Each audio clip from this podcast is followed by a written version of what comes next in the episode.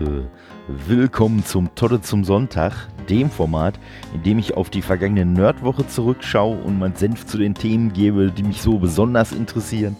Da kann es um Filme, Videospiele, Raumfahrt, Comics und auch alle anderen Nerd-Themen gehen.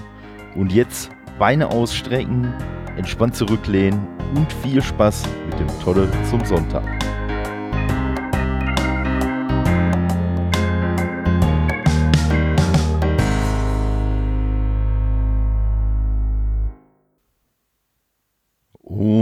Heute gibt es mal wieder einen großen Schwerpunkt auf Videogames und auf die Next-Gen-Konsolen.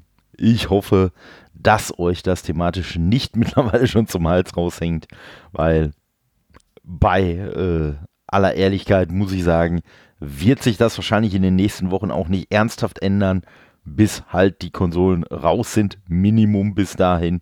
Danach wird es dann wahrscheinlich eher nur noch so um die äh, Spiele gehen, die mich da besonders begeistern oder das ein oder andere Feature, was ich dann entdecke, was mich begeistern wird. Aber wie gesagt, ich hoffe, es nervt euch nicht allzu sehr.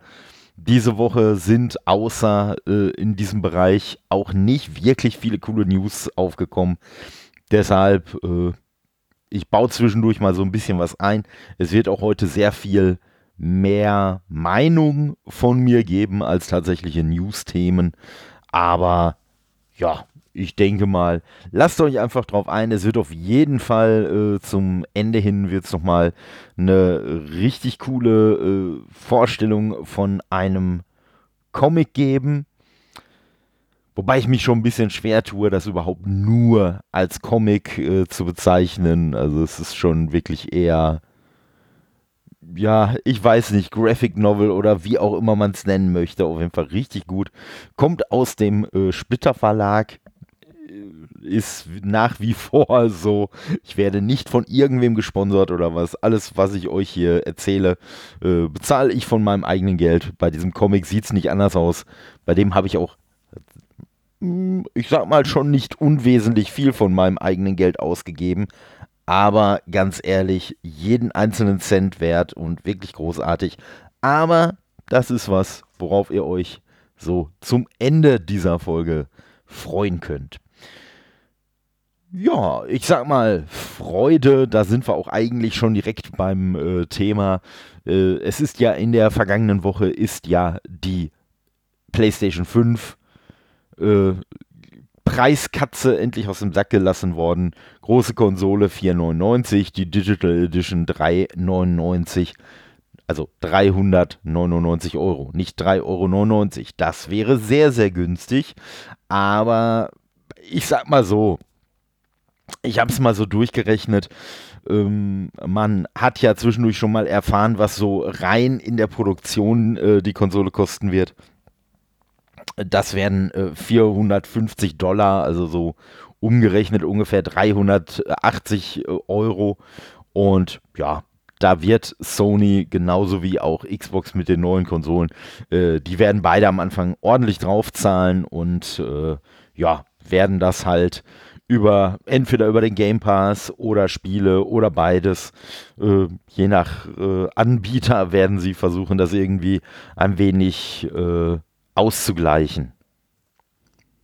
Ja, es wurden am Mittwoch halt nicht nur der Preis und auch die Launch-Daten herausgegeben, was da der 12.11. ist für USA, Australien, Südkorea, Japan und noch ein paar andere Länder und der Rest der Welt, also einschließlich Deutschland, äh, der wird die PS5 dann zum 19.11. bekommen, also eine Woche später. Und äh, die Pre-Orders, die sollten dann am nächsten Morgen so ungefähr quasi starten. Äh, ich glaube, exakter wurde es auch nicht gesagt. Selbst wenn, das Problem war, dass so einige Händler doch so ein wenig vorschnell waren und dadurch dann halt schon ziemlich schnell die Vorbestellungen aufgenommen haben. Also eigentlich früher, als Sony das überhaupt geplant hatte. Das hat dann auch dazu geführt, dass äh, diese tolle Aktion, die Sony ja vorher gestartet hatte, dass man quasi eine Vorbestellung vorbestellen konnte, äh, dass die damit auch völlig nutzlos war, weil kurz zur Erinnerung, falls ihr es nicht mitbekommen habt oder schon wieder vergessen habt, äh, Sony hat es ja so gemacht, äh, dass sie quasi angeboten haben, dass man sich registrieren kann, um als erster über die Pre-Order-Möglichkeiten informiert zu werden und damit halt auch einer der ersten zu sein, die pre-ordern können. Ja, beziehungsweise vorbestellen für den äh, für die, für die deutschen Ohren. Ja, äh, das Schöne war jetzt aber, also schön in Anführungszeichen, dass halt, wie gesagt, die Händler da teilweise so ein bisschen äh, ihr eigenes Ding gefahren haben. Von dem Ganzen habe ich auch äh, profitiert, weil der die große Elektrokette mit dem M, also ganz platt Mediamarkt, äh, die haben auch, ich glaube, ein paar Minuten oder vielleicht eine Stunde, zwei oder was nach dieser äh, Vorstellung, also noch bevor die Pre-Orders offiziell losgehen sollten, haben die schon Pre-Orders angenommen und da habe ich dann für mich die äh, PS5 Digital Edition direkt mir gesichert. Gesichert ist natürlich jetzt äh, ist natürlich jetzt relativ, weil ich weiß halt nicht, was für Kontingente die haben, inwiefern tatsächlich jetzt jeder Vorbesteller dann auch tatsächlich bei dem ersten Kontingent mit bei sein wird. Also sprich, ob ich dann am 19. November dann als glücklicher kleiner Nerd äh, meine neue Sony-Konsole in die Arme schließen kann oder ob ich da halt dann noch ein bisschen warten muss. Im Moment sind es, ja nicht ganz, aber noch so knapp äh, zwei Monate hin. Im Moment bin ich da noch sehr entspannt und sage, wenn es halt so ist, wenn ich halt zwei, drei Wochen warten muss, dann ist das halt so. Aber das sage ich jetzt. So, weil ne, ich äh, kenne mich ja schon so ein paar Jährchen. Ich weiß, wenn das Datum äh, näher rückt und das Ganze dann ernst wird, äh, dann wird mich selbst drei Tage werden mich dann so dermaßen ankotzen. Ähm, ja, also ich sag mal so, sollte es dann so sein, dass ich vielleicht in einem Laden eher eine PS5 Digital Edition bekomme, als äh, meine Pre-Order dann da ist, dann kann es auch durchaus sein, dass die Pre-Order dann quasi äh, ja verfällt oder keine Ahnung, was weiß ich, ob ich die dann irgendwie, ob ich die dann irgendwie verkaufe oder was. Also äh, ich glaube, ich wüsste schon eine Person, ja, wobei der möchte keine, keine Digital Edition haben, aber ja, ich denke mal, ich werde sicherlich jemanden finden, der die abnimmt und ja, da ich kein Arschloch bin, werde ich äh, das Ding dann auch nicht mit irgendwelchen horrenden äh, Gewinnen oder so weiterverkaufen oder würde es nicht, falls es denn dann so wäre. Aber ich gehe ja jetzt erstmal grundsätzlich davon aus, dass die Elektrokette, die ich gerade genannt habe, von der ich halt auch weder gesponsert noch unterstützt werde, dass auch die äh, meine Vorbestellung äh, natürlich ehren wird und mir dann auch meine vorbestellte Konsole zu dem Zeitpunkt äh, dann zur Verfügung stellt, zu dem ich die auch erwarte. Also zum Launch. ne? So, ja, das Problem ist aber, dass halt in den, äh, speziell in den USA, äh, durch dieses ganze Hickhack wohl die äh, sehr viele Leute leer ausgegangen sind. Es sind äh, direkt nach ein paar Minuten sind schon die ersten äh, Konsolen von irgendwelchen Großanbietern auf Ebay gestellt worden und so weiter, die da mit ihren, mit ihren Bots da eingegriffen haben und alles.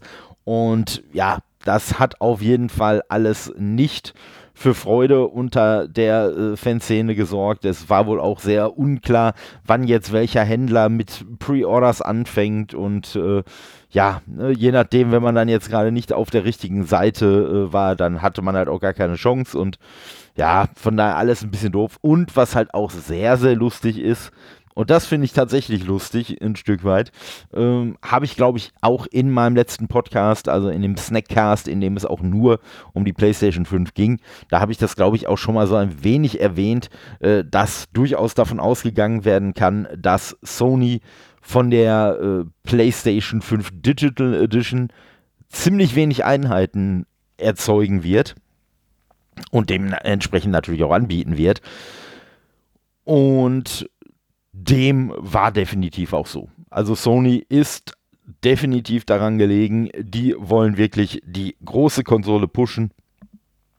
Ähm, wie gesagt, ich habe mal so ein bisschen durchgerechnet. Ich äh, schmeiße euch jetzt nicht die Zahlen an, an den Kopf, weil äh, ja, das, da, da, sind natürlich auch so ein paar Schätzungen von mir äh, dabei. Aber man kann sich halt denken, wie gesagt, wenn die Kosten für die äh, Version mit Laufwerk ungefähr 380 äh, Dollar sind, äh, Euro sind und ja, das Laufwerk wegzulassen, das bringt denen vielleicht so eine Verbesserung. Das heißt, dann wird das Ding vielleicht so 30, 35 Dollar, äh, Euro günstiger, mehr aber auch nicht. Und ja, dann ist man halt immer noch bei einem äh, äh Herstellungspreis von 350 Euro. Jetzt muss man sagen, äh, ja, dann wird man theoretisch jetzt sagen 350 Euro, die nehmen 400, dann machen sie doch noch 50 äh, Euro Gewinn. Nee, machen sie natürlich nicht, weil 399 äh, Euro, die ich oder auch jeder andere von uns in Deutschland im Laden bezahlt, äh, beinhaltet ja im Moment mit der vergünstigten Mehrwertsteuer äh, 16% Mehrwertsteuer. Und wenn man die runterrechnet, äh, dann bekommt Sony, glaube ich, pro, also Sony bekommt das noch nicht, sondern dann bezahlt man in diesen Läden netto 343 Euro für diese Konsole. Jetzt könnte man immer noch sagen, oh, ja, 350 Euro an äh, Herstellungskosten, so ungefähr, ne, so 350, 360 äh, äh, und davon dann äh, nee, 350 eher so. Äh, so und davon dann äh, halt 343, ja, machen sie halt, machen sie halt 7 äh, Euro Verlust pro Konsole. Nee, wird so aber auch nicht sein, weil je nachdem, wenn Zwischenhändler eingeschaltet werden, die haben eine Gewinnmarge, die sie draufknallen. Der Einzelhandel selber hat auch seine Gewinnmarge, die er draufknallt. Die Dinger müssen aus der Fabrik, weil wie gesagt, ne, diese 350 Dollar, die sind wirklich sind reine geschätzte Herstellungskosten.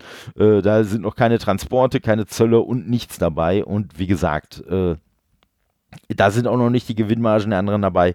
Das heißt, äh, da buttert Sony halt richtig rein.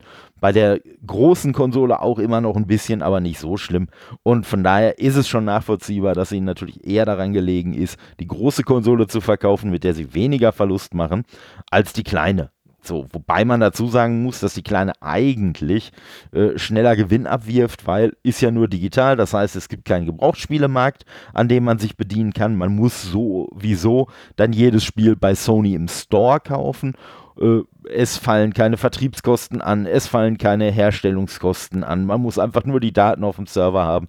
Ne, von daher würde äh, da Sony schon sehr schnell viel Gewinn machen, aber das setzt halt auch voraus, dass man vielleicht, was weiß ich, drei, vier Spiele kauft, äh, wenn man die Konsole erstanden hat, bis sie dann da tatsächlich in der Gewinnzone wieder sind. Und ja, wie gesagt, Sony äh, scheint jetzt eher den Weg zu gehen, dass sie halt dann doch die teurere Konsole an den Mann bringen wollen. Allerdings haben sie sich dabei selber auch ein äh, kleines Bein gestellt.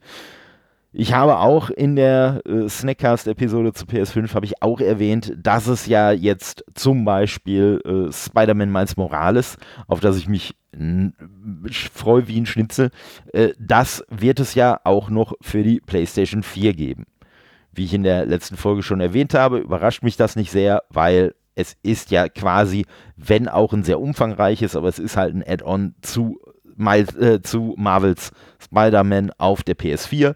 Und von daher wird es jetzt nicht viel Sinn machen, das halt nicht auf die PS4 zu bringen. Das hat sich auch Sony gedacht. Äh, Insomniac Games hat das dann nach der Präsentation äh, via Twitter hatten sie das äh, verkündet, dass dem so sein wird. Im Nachhinein wurde dann noch bekannt gegeben, dass auch Horizon Zero Dawn, was ja auch als richtig äh, äh, oder nein, nicht Horizon Zero Dawn, sondern Horizon Forgotten West, der Nachfolger von Horizon Zero Dawn, äh, was ja auch so ziemlich so als Wow äh, äh, bei der letzten Präsentation äh, äh, so aus dem Hut gezaubert wurde, dass auch das noch für die PS4 erscheinen wird. Tja, Zusätzlich kam dann wohl noch die Info, dass irgendwie Demon's Souls auch äh, für PC nebenher erscheinen soll. Also sprich, die äh, ja, Angabe, die Sony vorher gemacht hat, wir glauben strikt an Generationen und hier Generationstrennung und unsere Exklusivtitel werden nicht für die PS5 kommen, ist halt alles Bullshit gewesen, alles heiße Luft. Mittlerweile hat man da den 180 gemacht, was, äh, ganz ehrlich, was natürlich auch äh, schlau und die einzig sinnvolle Entscheidung ist, weil also die letzte Zahl, die ich kenne, wahrscheinlich wird die mittlerweile die offizielle Zahl auch schon ein bisschen höher sein. Die letzte Zahl, die ich mitbekommen habe, war, dass es 112 Millionen Einheiten äh, PlayStation 4 gibt, die verkauft wurden. So, und man wäre doch kacke dämlich, wenn man sich jetzt quasi nur auf die Early Adapters irgendwie äh, stürzen würde, die bereit sind, 400 oder 500 Dollar für eine neue Konsole auszugeben um dieses Spiel, also in dem Fall mal äh, ist, äh, Miles Morales Spider-Man zu äh, spielen. Ähm, das macht keiner. So, oder das machen nicht viele. Und das ist ihnen auch aufgefallen, dass sie sich da vielleicht, äh, was weiß ich, ich weiß jetzt nicht genau, wie viele das erste Spiel äh, verkauft hat, aber ich meine, es wären irgendwie so 13, 14 Millionen oder so gewesen. Äh, so viele, so viele Einheiten hat zumindest, äh, was man so bisher gehört hat, äh, so viele Einheiten werden im Launch-Window, was ungefähr das halbe Jahr ist, nachdem die Konsole rauskommt, äh, nicht an PlayStation 5 äh, überhaupt produziert. Sondern das würde immer noch heißen, dass äh, quasi nur wenn sie, nur wenn sie mehr Einheiten äh, produzieren und verkaufen würden und dann auch noch jeder, der das Ding gekauft hat, dieses Spiel kaufen würde. Nur dann könnten sie äh, von Verkäufen her so ansatzweise an Marvel Spider-Man auf der PS4 drankommen. Ja, und wie gesagt, haben sie sich auch gedacht äh, und äh, ja, Jim Ryan hat das dann auch so begründet nach dem Motto, ja, man hätte das natürlich stark vorgehabt, aber ne, also die PS4 wäre ja so ein krasser Erfolg gewesen, den könnte man ja nicht einfach ignorieren. Womit er natürlich recht hat, aber ganz ehrlich, das war auch vor zwei Wochen schon bekannt oder vor vier Wochen oder vor dreieinhalb Monaten. Also äh, äh, zu dem Zeitpunkt, als uns noch vollmundig erzählt wurde, äh, PS5-Spiele sind PS5-Spiele und nicht PS4-Spiele, äh, da wusste man auch schon, wie erfolgreich diese Konsole gewesen ist. Also das jetzt als Begründung so plötzlich rauszuholen, äh, ist ein bisschen bescheuert. Und mal ganz davon ab, dass man ja vorher Xbox die ganze Zeit dafür äh, quasi äh, ja so ein bisschen so ein bisschen einen draufgegeben hat, so nach dem Motto, äh, guck mal, ja, dass die ja die alte Konsole noch ein bis zwei Jahre unterstützen wollen, das wird ja die neuen Spiele total zurückwerfen und ne, äh, halt festhalten auf diesem alten technischen Niveau.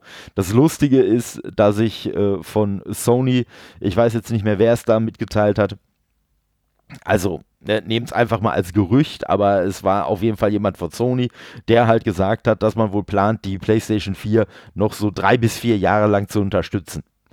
So, ich vermute mal, dass das wahrscheinlich so der Zeitraum ist, den Sony selber auch äh, vermutet, den es dauern wird, damit sie wirklich so eine große Hardware-Basis haben bei ihren Konsumenten, dass halt die PlayStation 5 schon wieder äh, richtig, richtig krasse äh, Verkäufe hinlegen wird bei den Spielen.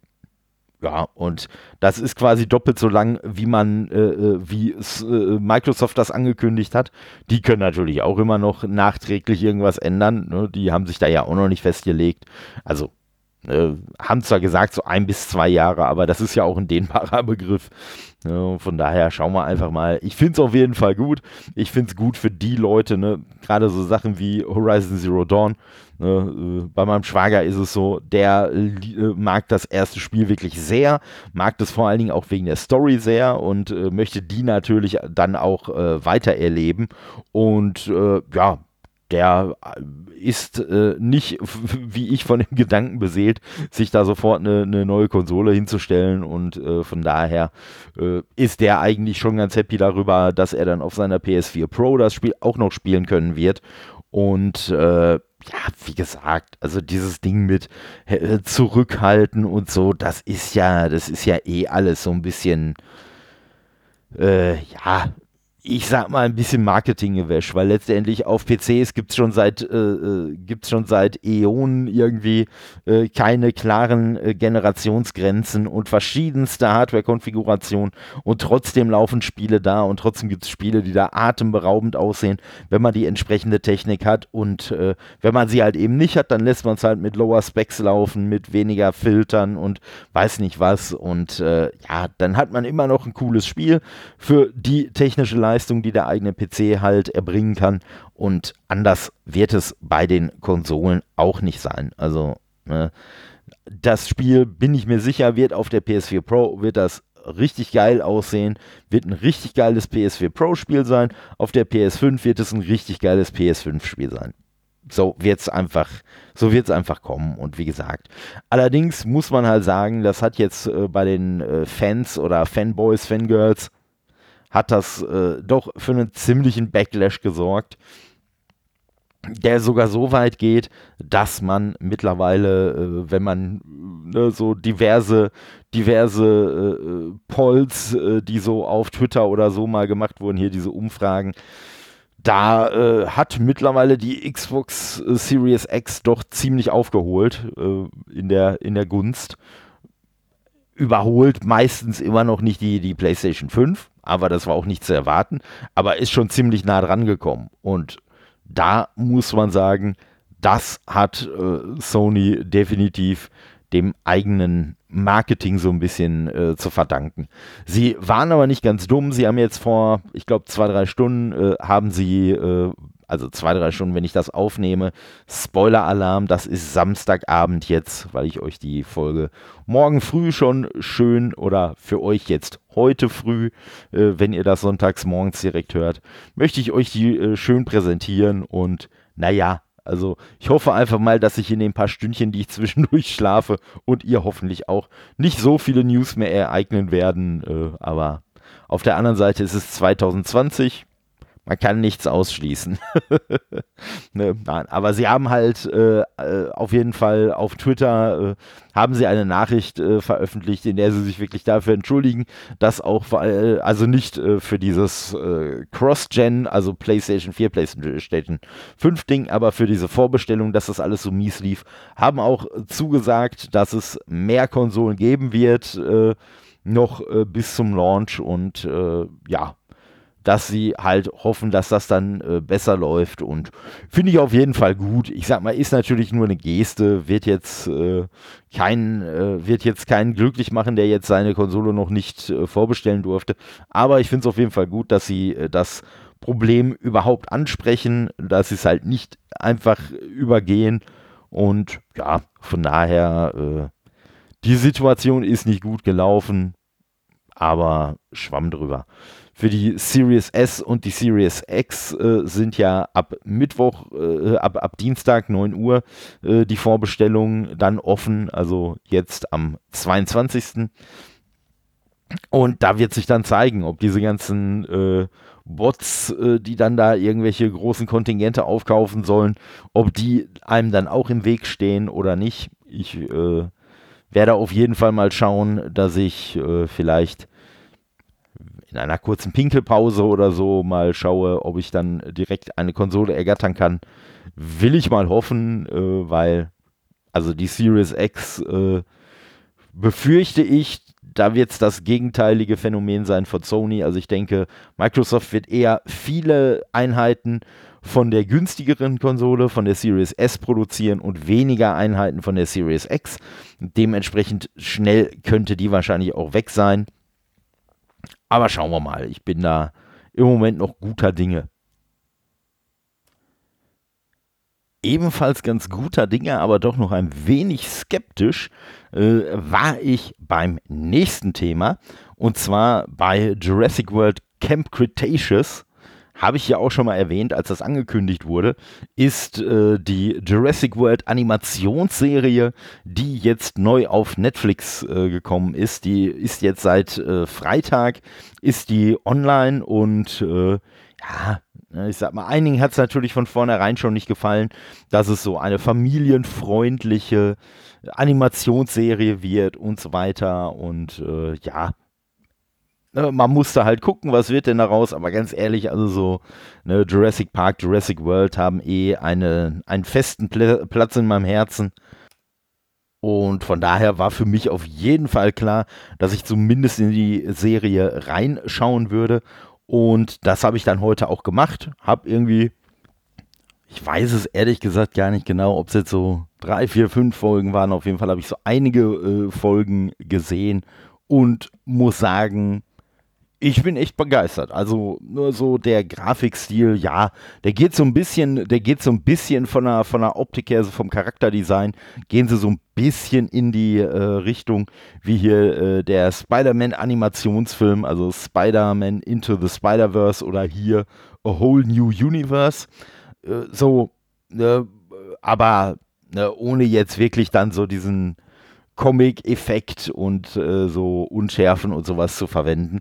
Aber so, äh, es erinnert schon auf jeden Fall dran und äh, ja, das funktioniert mal besser, mal weniger gut. Also äh, ich muss sagen, lustigerweise, ich weiß gar nicht weshalb, äh, die Sachen, die normalerweise bei Animation eigentlich mal die größten Probleme aufwerfen, Haare, Wasser und so, die sehen lustigerweise in der Serie eigentlich immer noch am besten aus, wohingegen so Textilien, Gesichter und so, das sieht eher alles wirklich noch so ein bisschen äh, äh, künstlich aus und äh, ja, aber ich sag mal so, äh, ich weiß jetzt auch nicht, äh, ob Netflix da immer noch seine, äh, seine Auflösung so ein bisschen runterrechnet wegen Corona oder was, ob das vielleicht mit richtigem 4K auch noch mal ein bisschen anders aussehen würde, aber ja, wie gesagt, insgesamt, also die Dinos sehen klasse aus, es sind auch von Anfang an, also ne, die Taktzahl, in der man Dinosaurier sieht, die ist auch wirklich richtig, richtig groß. Also ist jetzt nicht so,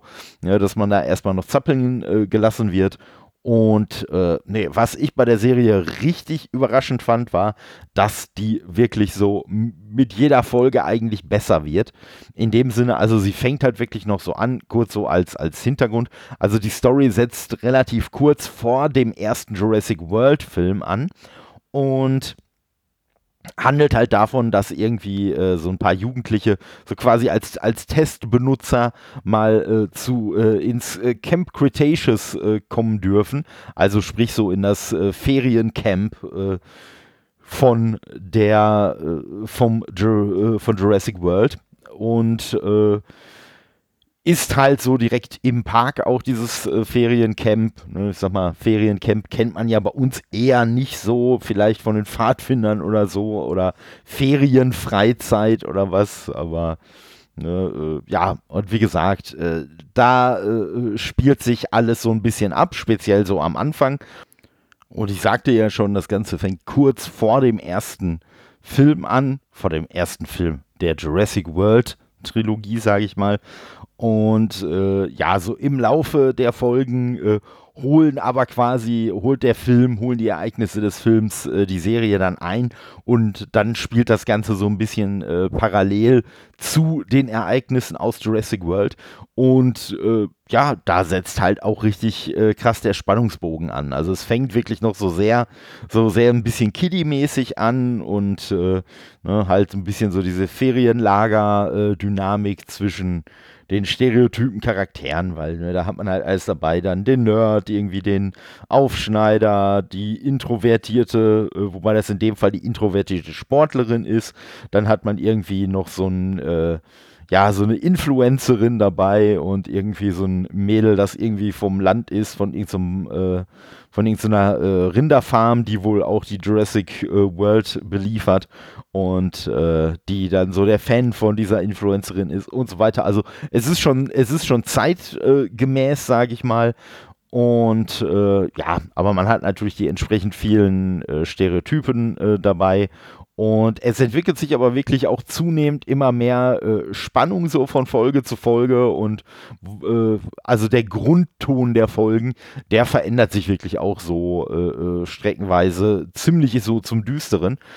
Und da bin ich wirklich überrascht. Also die, äh, die Produzenten von der Serie, die haben wohl in einem Interview schon gesagt, dass man sich keine Sorgen machen soll, dass man jetzt nicht da irgendwie eine, eine Kinderserie draus macht, sondern ja, es ist halt immer noch äh, eine Jurassic World Serie und das muss man sagen, das äh, haben sie auch definitiv so eingehalten. Also äh, es gibt da auch durchaus, die werden natürlich jetzt nicht unbedingt explizit äh, so äh, äh, immer gezeigt, aber es gibt durchaus äh, da auch Todesopfer, das wird auch mehrere Male in der Serie von den Charakteren, äh, wird das auch nochmal erwähnt. Und ich sag mal, es gibt auch so als kleinen Fanservice, äh, gibt es auch immer mal wieder so Verweise auf die äh, alten Filme, es gibt Verweise auf das, was halt in, quasi in der Parallelhandlung in dem Film passiert und so weiter, also Finde ich echt richtig gut gemacht, auf jeden Fall. Äh,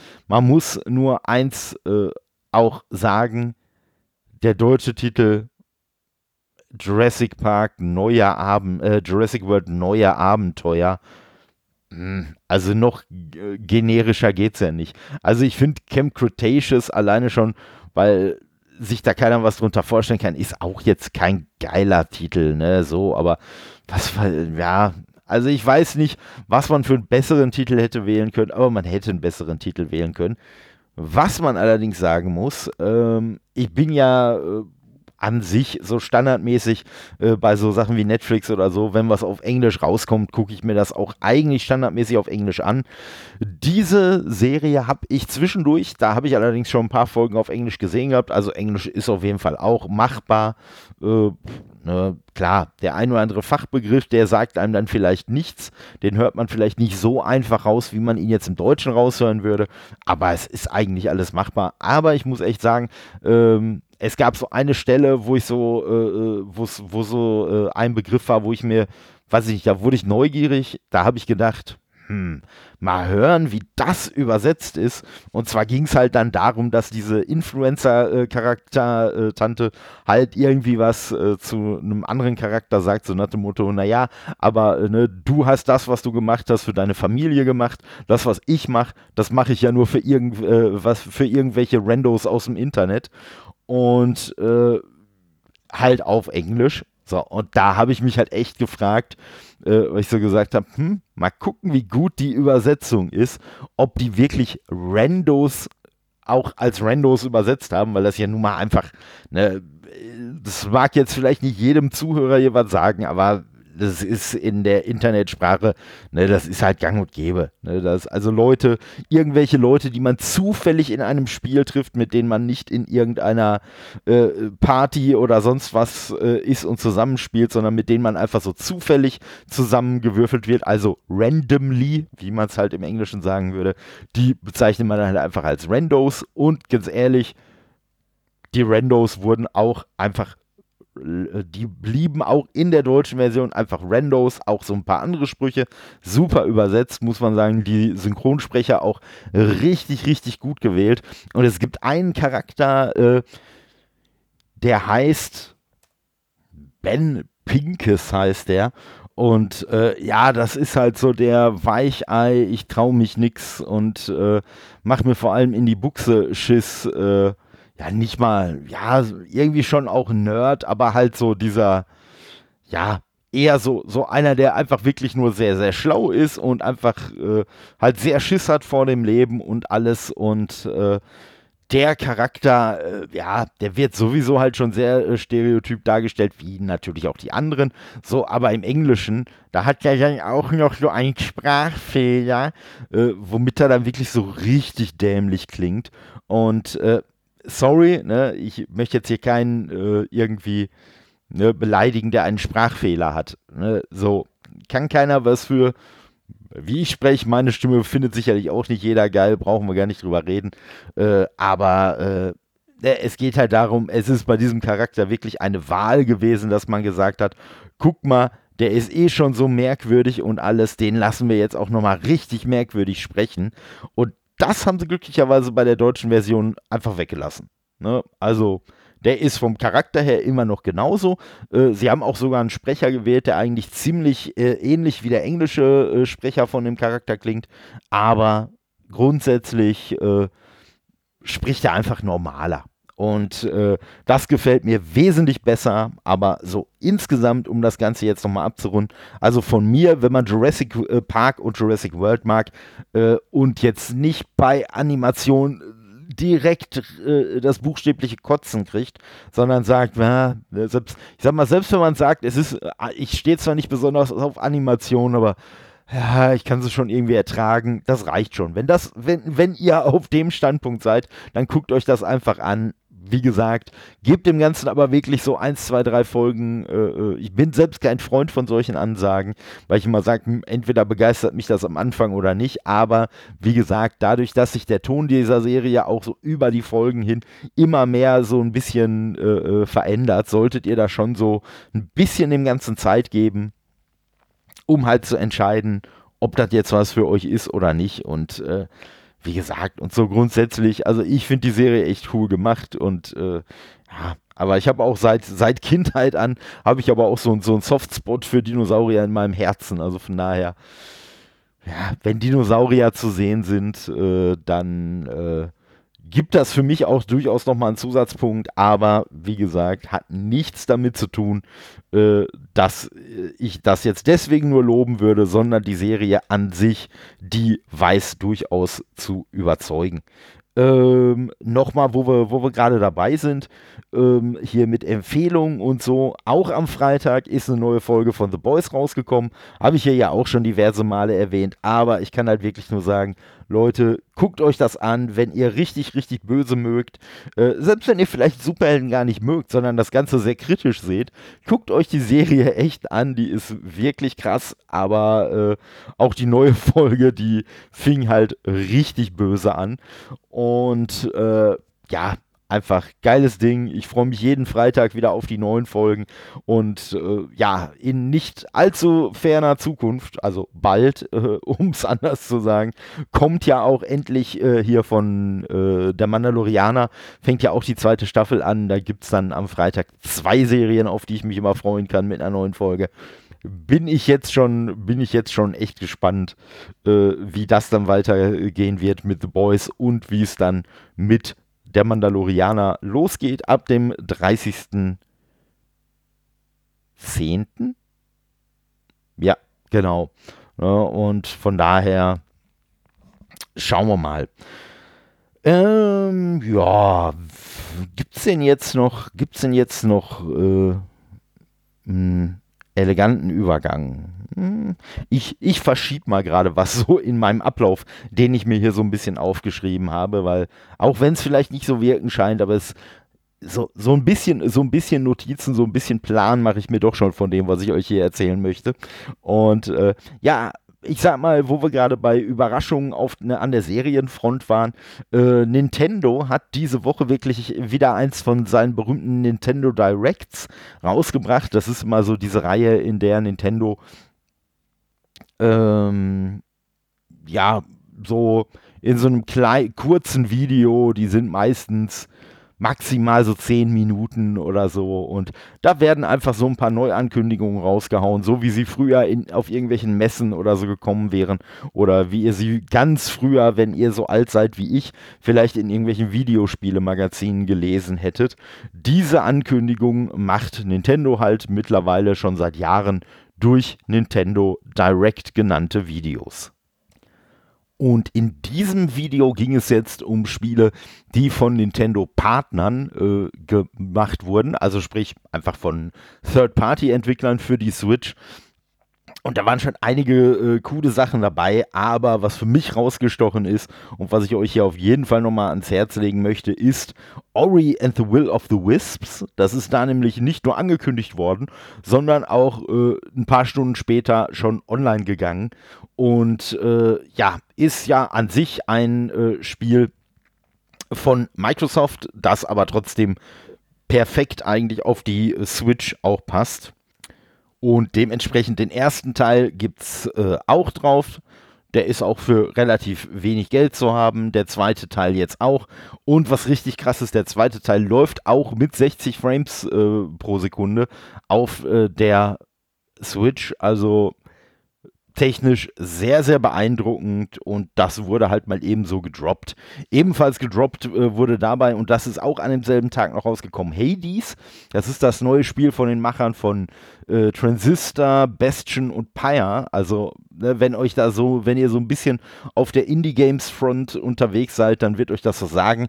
Hades war vorher auch schon im Early Access, ist da jetzt auch rausgekommen, hat wohl überall auch schon richtige Traumwertungen bekommen, ist so ein bisschen so ein, äh, so ein äh, Roguelike äh, oder ja, ich denke, dass es Roguelike sein wird, äh, wo man halt äh, so ein bisschen versucht, äh, dem Hades zu entfliehen. Habe ich auch schon mal reingespielt, spielt sich auch cool, hat so einen sehr schönen äh, Cell-Shading-mäßigen Comic-Grafikstil, äh, also schon ne, wie halt auch die anderen Spiele von denen sehr, sehr stylisch gemacht, äh, gute Soundkulisse und alles und spielerisch sicherlich auch nicht schlecht und von daher schauen wir mal, äh, werde ich auf jeden Fall auch noch genauer reinzocken und in Ori and the Will of the Wisps definitiv auch. Ganz tolle, ganz tolle Reihe. Und von daher, ne, da äh, kann man sich auf jeden Fall, kann man sich auf jeden Fall äh, sehr darauf freuen, diese Spiele. Und äh, wenn man sie jetzt nicht schon gekauft hat.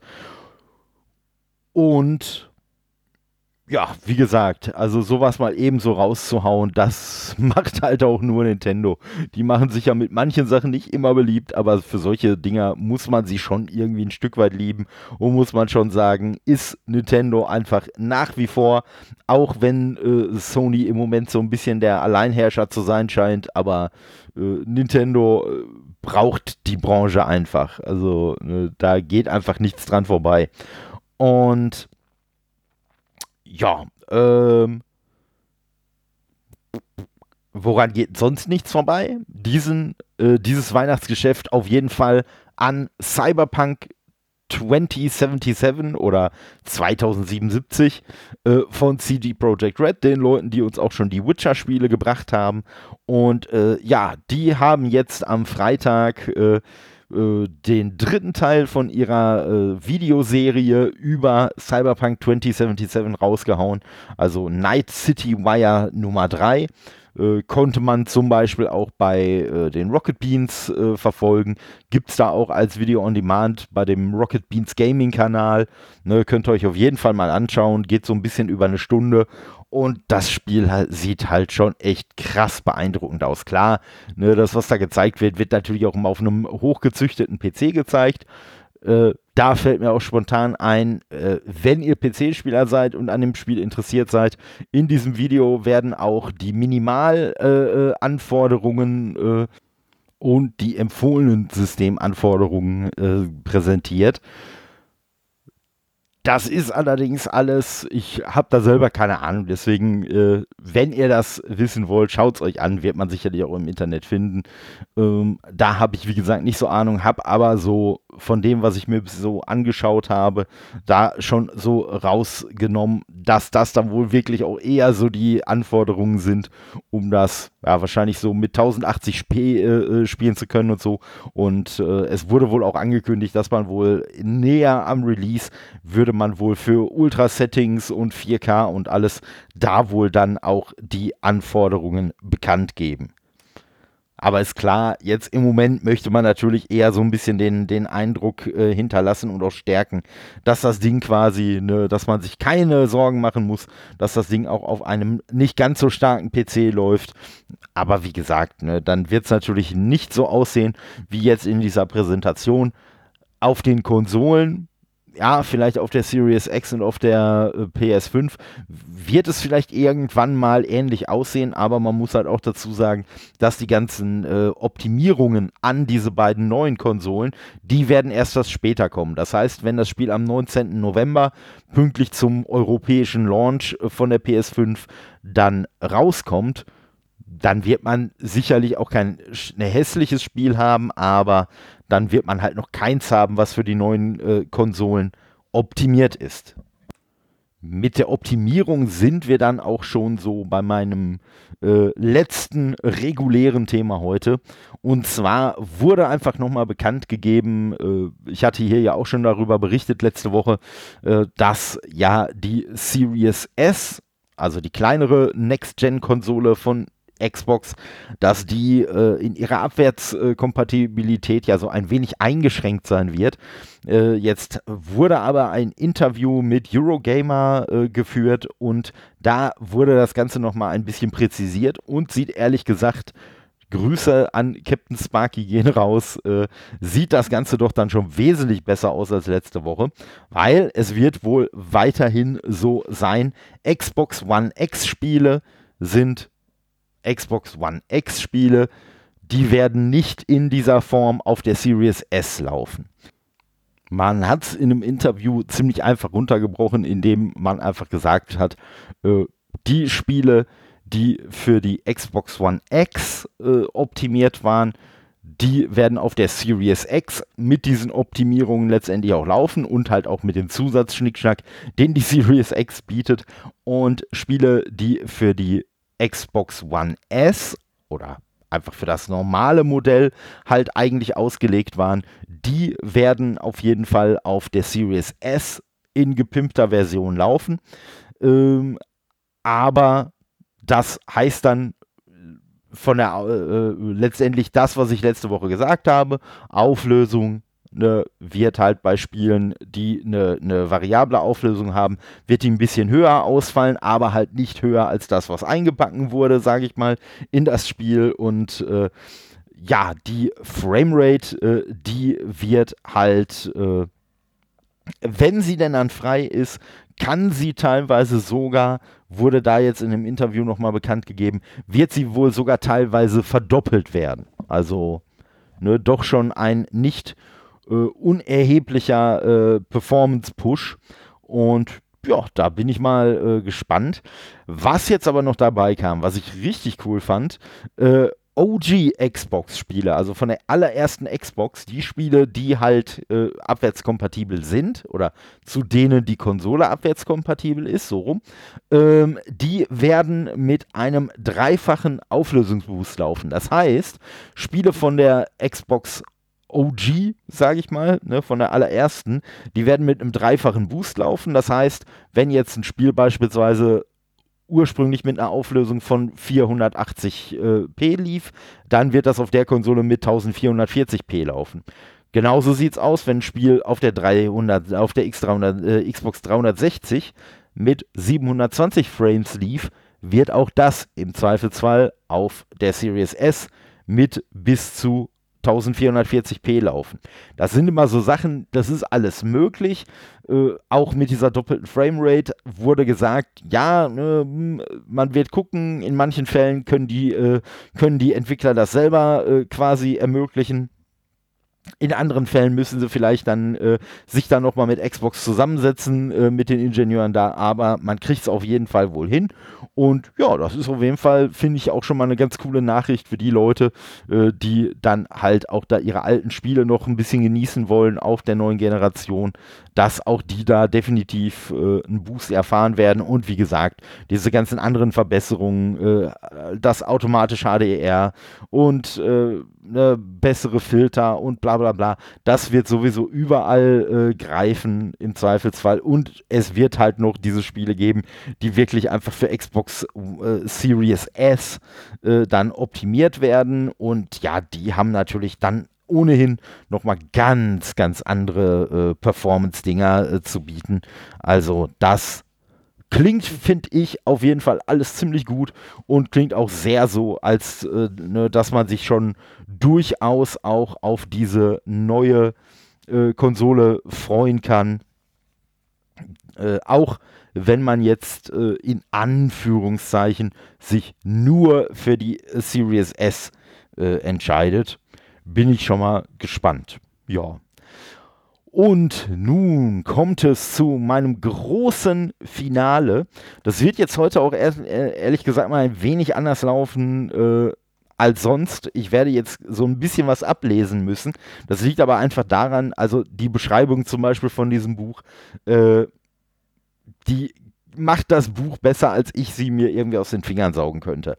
Und von daher möchte ich es ihm dann auch überlassen. Es geht aus dem, also im Deutschen, äh, im Splitter Verlag erschienen, um der große Indienschwindel und wie das Buch selber sagt, äh, mit dem Untertitel oder ein zweiter Teil von Leben und Abenteuer des weit beschrie äh, beschriebenen Glücksritters Don Pablos aus Segovia. Wahrscheinlich jetzt die spanischen Namen total äh, verhunzt, aber wo ich schon mal da bin, äh, kann ich direkt mal weiter loslegen, weil das äh, Buch ist von Alain Erols oder Airoles oder wie auch immer und Juanjo Guanido. Also jetzt habe ich auf jeden Fall, äh, jetzt weinen wahrscheinlich irgendwo Spanier, weil sie das gespürt haben, dass ihre Sprache gerade so verhunzt wurde. Es tut mir sehr, sehr leid. Dafür dürft ihr unsere Sprache auch weiter verhunzen, wenn ihr möchtet. Und äh, ja. Worum geht's bei dem Buch? Äh, da möchte ich, wie gesagt, mal kurz aus dem Buch selber vorlesen, das die äh, Sache wesentlich besser beschreiben kann als ich. Ähm, aus dem Vorwort zitiere ich jetzt äh, von dem Buch.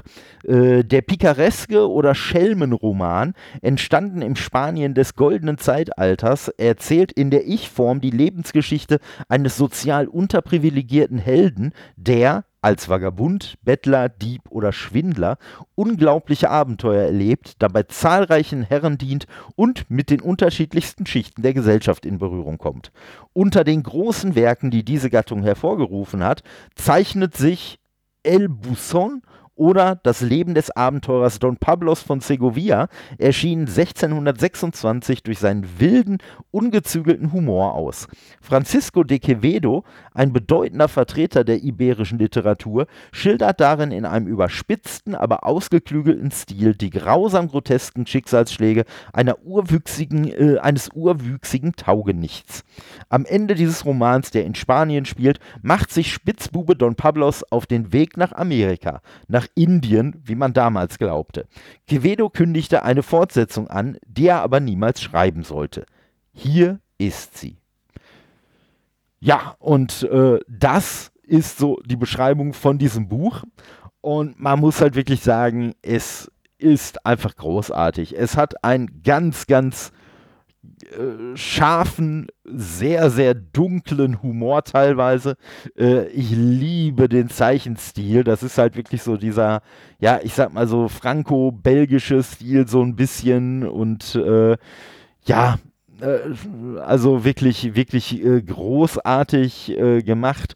Die Geschichte auch wirklich mitreißend und ja, was im Vorwort versprochen wurde, wird in dem Buch auf jeden Fall auch gehalten und qualitativ ist es wirklich auf einem Level, das ich so in der Form echt noch nicht gesehen habe. Äh, das äh, Buch, also so an sich ne, ist schon richtig schön, richtig schwer, hat ein bisschen so einen so äh, eingeprägten goldenen Druck als Titel und äh, ja, so das Cover ist quasi so der äh, Don Pablos äh, so ein bisschen in so einer Porträtzeichnung, also schon so dieser Comic-Stil aus dem Buch, aber so ein bisschen vom, vom Art her, so von der Art her wie so ein Ölgemälde gehalten und so, sieht schon richtig geil aus. Und ich muss sagen, als ich die, äh, äh, das Buch gelesen habe, also ich bin noch nicht fertig, ich bin jetzt so ungefähr auf der Hälfte, aber es ist halt wirklich schon einfach so großartig. Und äh, am Anfang, als ich das gelesen habe, da habe ich immer gedacht, die Seiten wären verklebt, weil äh, das einfach so, so dick war, dass ich gedacht habe, das sind irgendwie drei, vier Seiten oder so, die zusammengeklebt sind. Aber das ist, das Buch hat einfach so eine unverschämt hohe Produktqualität. Äh, Nee, das ist wirklich der Hammer. Und äh, also äh, es ist wirklich, es ist wirklich äh, äh mega hochwertig. Man muss dazu sagen, äh, ich habe 35 Euro dafür bezahlt. Ne, das ist jetzt erstmal nicht ohne, aber wie ich am Anfang schon erwähnt habe, aus meiner Sicht jeden Cent wert. Also für die Aufmachung und so. Und äh, ja, der Splitter Verlag ist jetzt äh, in Comic-Kreisen nicht äh, ganz klein in Deutschland, gar keine Frage.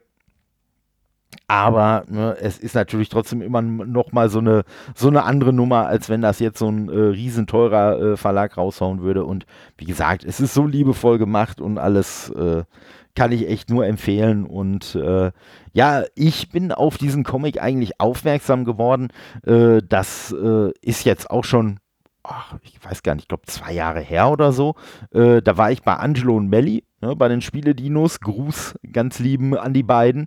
Und wir waren zusammen in Esslingen in der Sammlerecke. Das ist da äh, ein äh, Comicbuchladen. Also es ist eigentlich auch nicht irgendein Comicbuchladen, sondern äh, Europas größter Comicbuchladen. Und äh, die haben wirklich alles. Ihr könnt auch mal gucken, äh, sammlerecke.de, ne, äh, findet da die auch, da kann man auch bestellen und alles und ja, also wirklich, wirklich der Wahnsinn, was die da alles haben. Also das ist schon, das ist schon richtig, richtig krass. Und ja, wir waren da und äh, haben da dann auch, äh, da war dann äh, für das damalige zweite Halbjahr äh, der Splitter-Katalog war da auch mit dabei. Den haben wir auch mitgenommen äh, äh, und haben uns dann hinterher halt auch nochmal so ein paar Sachen davon angeschaut. Und da bin ich durch diesen Zeichenstil, bin ich schon auf der große Indienschwindel gestoßen und fand das schon richtig cool.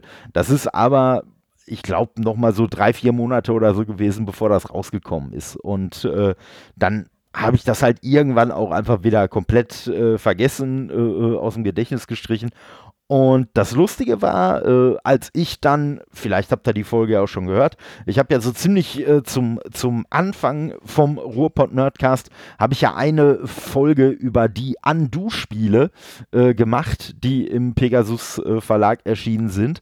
Und die Spiele wurden ja von Michael Palm und von Lukas Zach gemacht. Und Michael Palm hat halt äh, selbst auch mit dem Seetroll einen äh, Laden, wo es halt auch Comics gibt. Und äh, da äh, hatte ich äh, äh, ihm so ein paar Fragen gestellt äh, äh, oder geschickt. Er hatte mir da so ein bisschen so äh, im, im, in Erzählform, hatte ich ihn aber auch so drum gebeten, hat er mir dann auch so ein bisschen erzählt und ich hatte dann unter anderem dazu geschrieben, weil ich ja wusste, dass er auch da so eine gewisse Comic-Affinität genießt, welche, welchen Comic er denn so als mal, mal gerne quasi so völlig unvoreingenommen nochmal neu lesen würde. Und da hat er dann auch der große Indienschwindel erwähnt und als ich den Namen gelesen habe, sofort wieder, stimmt, der große Indienschwindel. Das war doch das Buch, was ich mir unbedingt nochmal äh, äh, holen wollte. Und ja, habe dann direkt die Chance genutzt, habe gefragt, ob er das denn bei sich irgendwie vorrätig hätte. Meinte, ja, ja, hätte er. Ja, und dann habe ich das halt bei, direkt bei ihm bestellt. Das war jetzt auch noch so, so in der, in der Corona-Zeit. Und dann habe ich gedacht, komm, weißt du was, ne, unterstützte schön einen lokalen äh, Händler, wenn es auch keiner ist, der bei mir in der lokalen Gegend ist, aber immer noch ne, so eins dieser, wie man so schön sagt, äh, Mitarbeitergeführten, äh, äh, äh nein, Inhabergeführten Geschäfte, so rum. Und ja, wie gesagt, ne, war super schnell bei mir und äh, Ne, alles, alles super gewesen und ich bin aber jetzt halt vor kurzem erst dazu gekommen, dann wirklich auch anzufangen, das zu lesen und äh, ja, also es ist wirklich, es ist wirklich wunderschön und es ist richtig, richtig großartig und von daher kann ich echt nur empfehlen, also ne, wer comicmäßig äh, gerne mal was lesen möchte, was so abseits der Superhelden oder so stattfindet, bisschen was äh, Historisches, echt auf jeden Fall ganz klare Empfehlung. Man wird sicherlich im Internet auch so ein paar Seiten zum Probelesen finden oder was, da vielleicht mal reinschauen. Und wenn das einem schon zusagt, dann denke ich mal, äh, sollte man da auf jeden Fall zugreifen. Wie gesagt, also künstlerisch super gemacht, äh, vom, äh, äh, von der Produktion her wirklich allererste Sahne und sag ja, äh, klar, der Preis ne, ist jetzt nicht ohne, aber aus meiner Sicht ist das absolut, absolut wert und äh, ja, so ein äh, Comic holt man sich so als Normalsterblicher sicherlich auch nicht jeden Monat, aber ist halt auch wirklich umfangreich. Also ich gucke gerade mal rein, wie viele Seiten der hat, weil ich habe halt jetzt schon ziemlich viel auch gelesen und habe trotzdem, wie gesagt, so knapp die Hälfte oder was, ja, der, wir sind irgendwo bei 200 Seiten oder irgendwie sowas. Also ja, 159, ja, vielleicht nicht ganz 200. Dö, dö, dö. Ja, hier steht jetzt natürlich keine Seitenzahl dabei, das wäre jetzt so einfach. Ja, sagen wir mal so 160 Seiten, aber schon wirklich äh, vom Feinsten. Und äh, ja, würde mich mal interessieren, ihr könnt euch ja mal äh, dazu äußern, ob euch so eine Präsentation äh, von so etwas äh, abseitigeren Comics vielleicht auch äh, häufiger mal interessieren würde, dann werde ich mal schauen, was ich in der Richtung so äh, machen kann. Und äh, ja, das könnt ihr mir gerne als Feedback an todde.ruhrpottnerdcast.de als E-Mail schicken oder ihr könnt euch auch auf Facebook äh, unter dem Beitrag zu dieser Episode könnt ihr euch auch gerne austoben oder ihr könnt mich auch auf Twitter oder äh, auf Instagram könnt ihr mich auch kontaktieren. Da bin ich auch als äh, Ruhrpott-Nerd äh, bzw. Ruhrpott-Nerdcast bin ich da auch unterwegs und von daher werdet ihr, wenn ihr äh, da Feedback geben möchtet, was immer herzlichst willkommen ist, äh, werdet ihr einen Weg finden. Da bin ich ganz sicher. Steht in der Beschreibung, äh, stehen die Sachen auch nochmal drin. Und ja, dann würde ich mal sagen, wünsche ich euch bei was auch immer ihr heute noch macht, noch viel Spaß. Lasst euch nicht ärgern. Bis neulich, euer Todde.